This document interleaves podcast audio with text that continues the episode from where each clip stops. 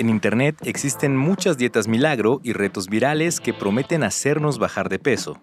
Sin embargo, este tipo de alimentación puede ser contraproducente e incluso dañino para la salud. En este episodio del podcast de Deporte UNAM, descubriremos cómo lograr nuestros objetivos de salud sin poner en riesgo nuestra integridad.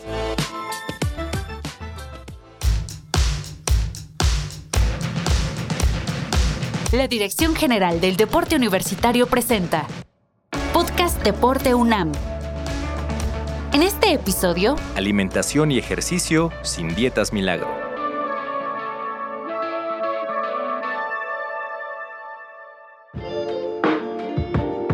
Soy la doctora María Cristina Rodríguez Gutiérrez, soy directora de Medicina del Deporte de la Dirección General del Deporte Universitario en la UNAM la doctora Cristina Rodríguez nos cuenta una experiencia personal relacionada con las dietas milagro. Pues es que hay muchas, muchas dietas en boga y la gente siempre quiere tomarlas para, como dicen, con el menor esfuerzo tener los mejores resultados. Yo solo quiero comentarles algo que me pasó con uno de mis hijos, que todo investigan en internet, entonces un día decidió hacer una dieta alta en grasa y en proteína. Entonces podía desayunar chicharrón, carne, luego comer tocino y más carne. Y así se la pasó como un mes. Yo nomás lo observaba. dije, ok. Cuando terminó ese mes le dije, solo quiero que te hagas unos análisis de sangre. No, ¿para qué? Le digo, por favor, solo háztelos. Se los hizo y los análisis abajo tenían una leyenda que decía que habían hecho tres veces las pruebas porque no creían que una persona con esa edad tuviera esas cantidades de colesterol en la sangre. Fue cuando se los enseñé y le dije, no hay, no hay milagros, ¿eh? O sea, hay dietas que tienes que seguir y hay dietas que te pueden perjudicar mucho más de lo que dice Internet. Entonces, ahí es una prueba clarísima que no porque lo diga Internet, porque mucha gente dice, es que lo viene Internet y, y eso es ley, no.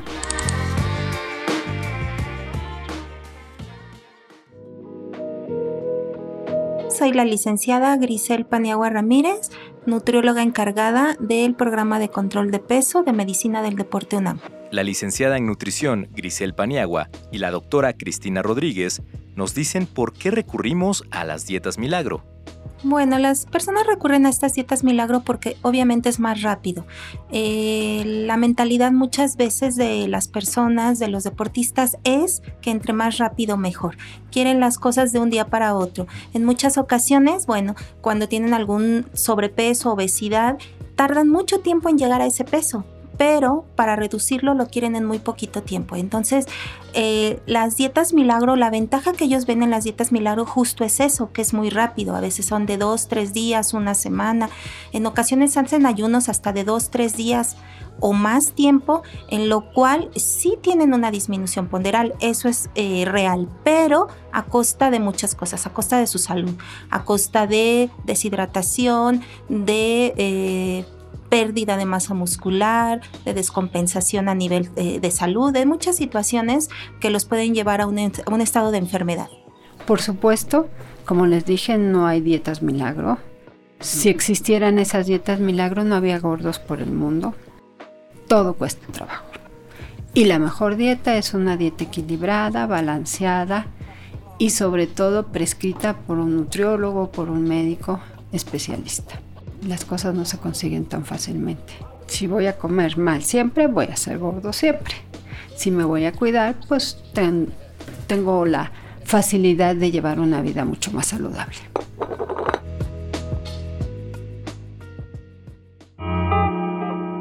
Soy el psicólogo César Eduardo Belmonte Ríos. Formo parte del grupo de intervención en psicología del deporte de la Dirección General del Deporte Universitario. Soy académico del Centro de Estudios del Deporte y además coach del equipo de fútbol americano Pumas. Escuchamos al psicólogo César Belmonte sobre los factores que influyen en nuestra relación con la comida. Hay una asociación eh, importante entre eh, salud, cuerpo, y obviamente también tiene que ver con la estética. Hay socialmente hay cánones establecidos, ¿no? Eh, los cánones de belleza cambian, ¿no? Van cambiando la forma del cuerpo. También un poco cómo nos hemos alimentado desde entonces hasta ahora, ¿no? Cuando comemos carne, por ejemplo, ya tenemos que eh, los animales que consumimos, pues ya tienen una alimentación diferente a la que era antes. Entonces, obviamente, lo que ingerimos, pues tiene un cambio significativo en nosotros. También tendrá que ver con la cuestión genética de cada uno de nosotros y estas relaciones que establecemos con las comidas, eh, pues nos van a marcar, ¿no? Nos marcan mucho incluso desde el primer momento de, en que nacemos. Establecemos una relación con la comida, por ejemplo, en donde puede ser un castigo o un premio. Esa es la relación que tenemos con la comida. Y la relación eh, incluso desde que nacemos, donde el pecho se puede convertir en algo muy bueno o en algo muy malo incluso.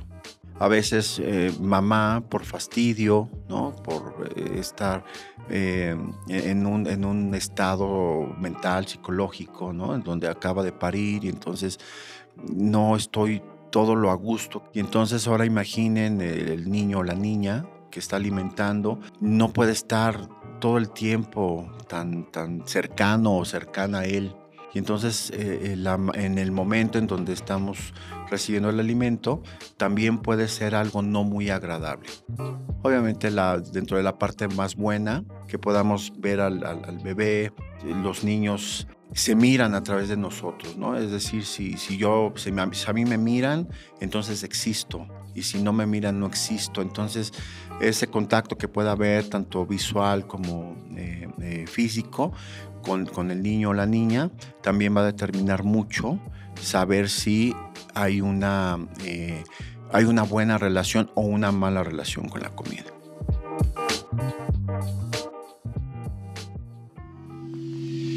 La licenciada Grisel Paniagua y la doctora Cristina Rodríguez platican las consecuencias que pueden traernos las dietas milagro.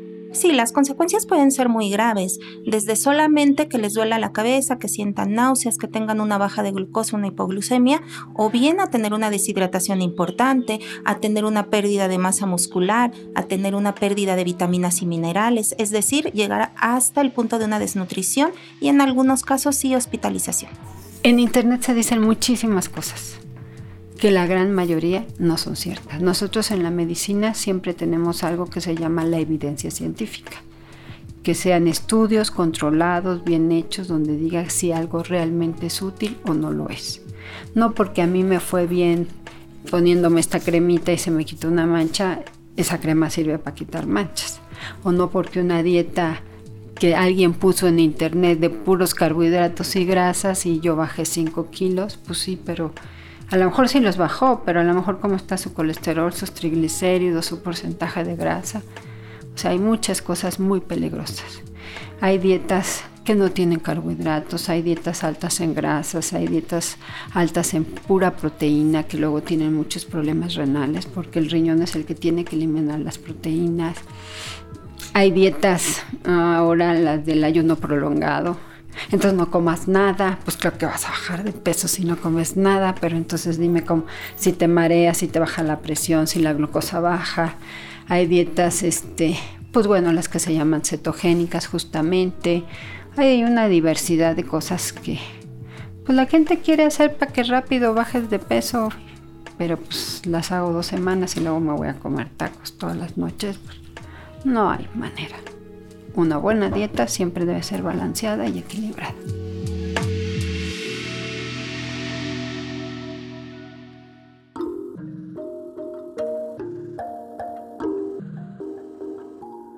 César Belmonte nos cuenta cuáles son los trastornos de la conducta alimentaria que nos pueden llevar a intentar las dietas milagro. Llevándonos al extremo, ¿no? Existe la bulimia y la anorexia. Esos son los extremos de, estos, eh, de estos problemas alimenticios, ¿no? En donde podemos eh, tener una imagen distorsionada de nuestro cuerpo al mirarnos al espejo incluso, ¿no? Que ahora hablábamos hace ratito de los cánones, eh, todo esto de las redes sociales, ¿no? Los retos y que de repente hay un, hay un estereotipo de, de cuerpo perfecto. Y entonces nosotros lo que hacemos es tratar de imitarlo, tratar de llegar exactamente ahí, ahí donde, donde soy visto, ¿no? Eh, por, por, este, por la gente.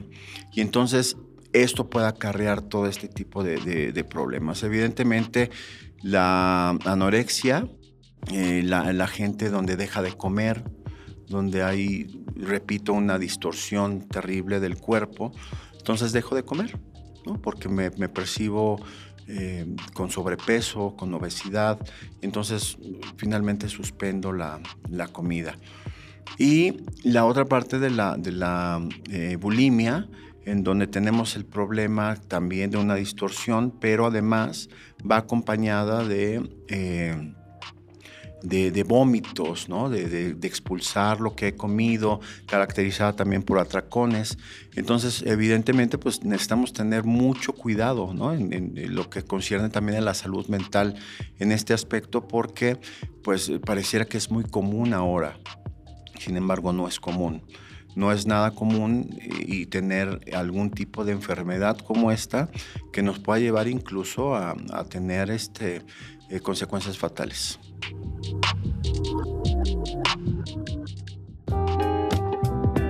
Para mejorar nuestros hábitos alimenticios, Grisel Paniagua nos dice que es necesario implementar un plan de alimentación.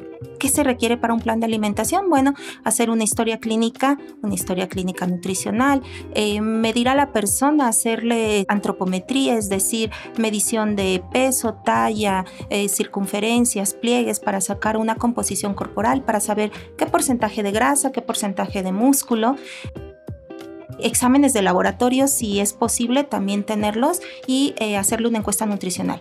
Y con base a toda esta información vamos a calcular un plan de alimentación adecuado para la persona. Ahora, si la persona es físicamente activa o deportista, también tomamos en cuenta el tipo de deporte que practica, porque no es lo mismo un maratonista a alguien que hace alterofilia o alguien que hace algún deporte artístico como gimnasia, patinaje, etcétera. Son cuerpos muy diferentes y expectativas muy diferentes en cuanto a la composición corporal. Entonces todas estas cosas las tomamos en cuenta para realizar un plan de alimentación, que sería el término correcto. Grisel Paniagua y César Belmonte nos comentan que los requerimientos nutricionales para los deportistas dependen de la disciplina que se practique e incluso de la posición, como en el caso del fútbol americano. Sí, mira, eh, el objetivo, sobre todo en la población físicamente activa o que hace un deporte, el objetivo nutricional es que esa persona tenga un rendimiento oportuno, un rendimiento en su deporte y también que tenga la cantidad suficiente de energía para que pueda practicar ese deporte. Otra cosa que se espera en los deportistas es el aumento en masa muscular, la disminución de grasa, que estén perfectamente hidratados, etc. Entonces, con una dieta milagro, todas esas cosas no suceden porque eh, para que una dieta sea correcta debe de ser balanceada, debe de ser adecuada, debe ser equilibrada, variada, inocua, las leyes de la alimentación. Y una dieta milagro no tiene ninguna de estas características. Al contrario, son bajas, a veces muy bajas en energía, muy bajas en nutrimentos, en proteínas en hidratos de carbono, en algunas en vitaminas y minerales, porque definitivamente quitan cierto tipo de macro o micronutrimento, ya sean proteínas, carbohidratos, grasas o algún micronutrimento como es fibra, como son vitaminas minerales, agua. Entonces, algo que sucede y que va a suceder casi siempre en una dieta milagro es que va a existir deshidratación, pérdida de eh, ponderal o pérdida de peso, pero mediante eh, masa muscular, que es lo que no estamos esperando justamente en un deportista. En un deportista lo que nosotros queremos es aumentar el rendimiento, no disminuirlo. Y eso es lo que va a suceder con una dieta milagro. ¿Por qué es tan popular? Vuelvo a repetir, porque en muy poco tiempo hay una pérdida ponderal importante. Sí, hay una parte importante en donde necesitamos saber, por ejemplo, la característica de la disciplina deportiva. La disciplina deportiva va a marcar de manera importante qué es lo que necesitamos en, relación al peso. En este caso, el fútbol americano, por ejemplo, el fútbol americano necesitamos masa corporal.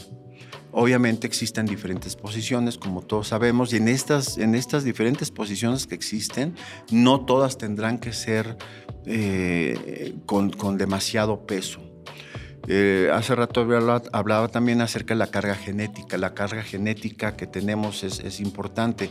Habrá, por ejemplo, la línea ofensiva o defensiva, que necesitamos eh, eh, jugadores de hasta, digo, mientras más grandes, mejores pero que no pueden bajar del 1,80, por ejemplo. Entonces, estamos en 1,80 ya es alguien que, que, está bajito para jugar de liniero ofensivo o defensivo. Entonces, eh, ahí, por ejemplo, necesitamos peso.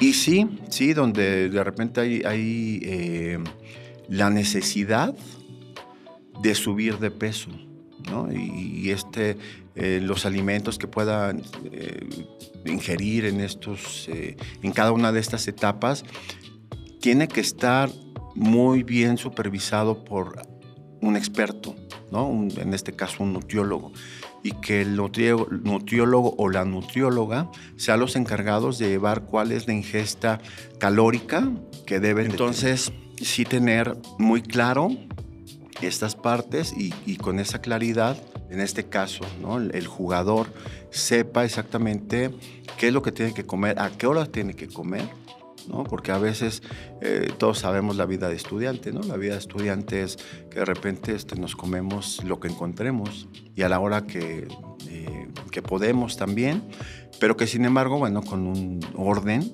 y este orden nos lo da el, el, tiempo que usamos justamente, que haya un buen desayuno, haya un buen almuerzo, haya este, estos snacks que le, que le llamamos, para que entre comidas pueda este, tener la, la carga exactamente que necesitamos.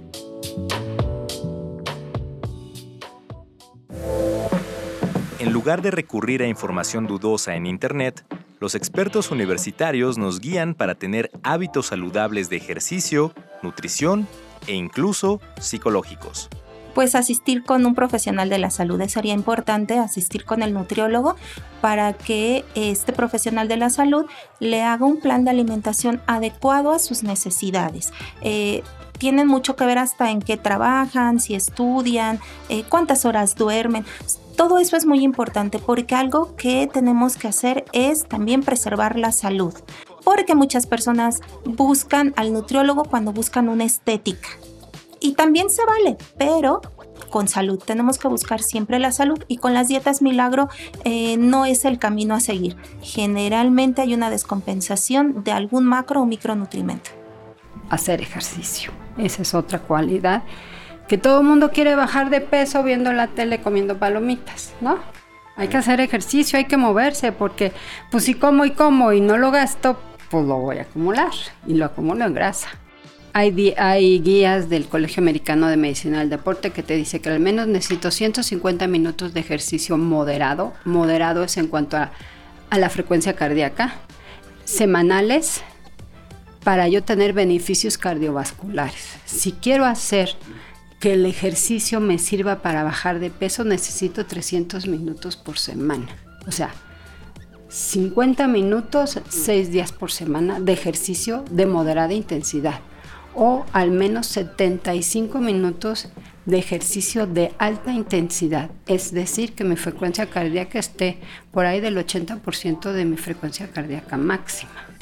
80, 85, que realmente yo ni siquiera puedo estar platicando, esté sudando y me esté esforzando, porque esa es otra, o sea, mucha gente dice, pues hago ejercicio porque tiendo la ropa y barro y saco.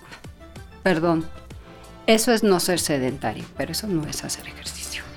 Pues por lo menos una caminata muy intensa, trote, bicicleta, natación, hasta bailar podría ser. Pero que realmente me esté yo eh, esforzando. Si puedo ir caminando y platicando perfectamente, no me estoy esforzando. Además, combinar con dos días de ejercicio de fuerza, que eso me va a dar calidad de vida porque llega edades en que no puedo ni siquiera abrir un frasco porque no tengo fuerza o levantarme de una silla o bajar unas escaleras o hacer trabajo de flexibilidad también.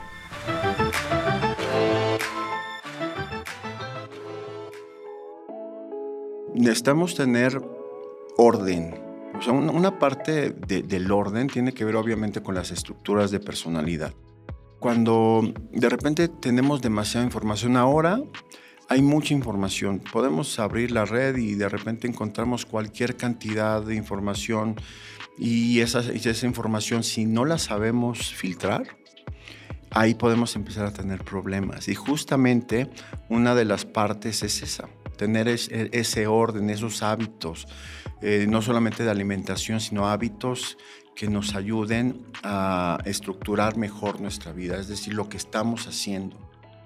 ¿no? Ya en casos extremos en donde de repente hay una mala relación con la comida, de lo que ya platicamos, esta mala relación tendríamos que modificar.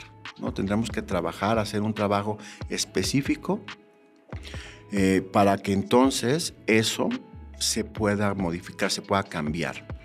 Eh, la salud mental, evidentemente, bueno, en los últimos tres años ha tomado una importancia que pues obviamente necesitamos recalcar, necesitamos tener en cuenta. Y eso nos va a ayudar siempre a eh, tener como este, esta guía ¿no? de, en cuanto a salud mental, saber eh, que a veces por más que querramos, ¿no? y eso es, lleva, es complicado de entender, eh, todo el ejercicio que podamos tener, toda la buena alimentación que podamos tener, no necesariamente nos lleva a tener el cuerpo perfecto. ¿no? Y entonces en nuestra semántica, nuestra idea eh, de lo que es el cuerpo perfecto, eh, cambiarlo, tratar de modificar y poder llegar justamente a tener una buena salud. Y eso lo, englobamos en salud física y salud mental, ¿no? ambas, en donde la salud sea lo más importante para nosotros y sí, eh, yo creo que a nadie nos molesta de repente tener un poco de estética, ¿no? A nadie seguramente nos molesta, pero que eso también va a ser consecuencia de una buena alimentación, además de una buena rutina y además de una buena salud mental. En la Dirección de Medicina del Deporte de la Dirección General del Deporte Universitario se puede acceder a los servicios de nutrición con expertos en este tema. Claro, en la Dirección de Medicina del Deporte eh, estamos tres nutriólogas que estamos atendiendo a diferente tipo de población. En mi caso, bueno, atiendo el programa de control de pesos y a veces algunos deportistas también representativos, pero generalmente el programa de control de peso.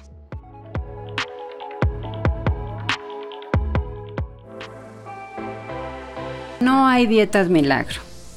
Todas a la larga tienen consecuencias.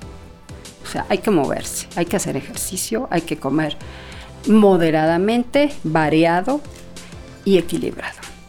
No hay más, no hay gran ciencia. Todo esto en su conjunto pues me va a dar una mejor calidad de vida. Se dice que lo más cercano a la fuente de la eterna juventud es el ejercicio. Para consultar y hacer cita en los servicios de nutrición y de medicina deportiva de la Dirección General del Deporte Universitario, consulta deporte.unam.mx. La realización de este episodio fue de Neftalí Zamora y Héctor Silva. Si conoces a alguien a quien le pueda ayudar esta información, compártele este episodio. Recuerda que tenemos una cita en el próximo episodio del podcast de Deporte UNAM.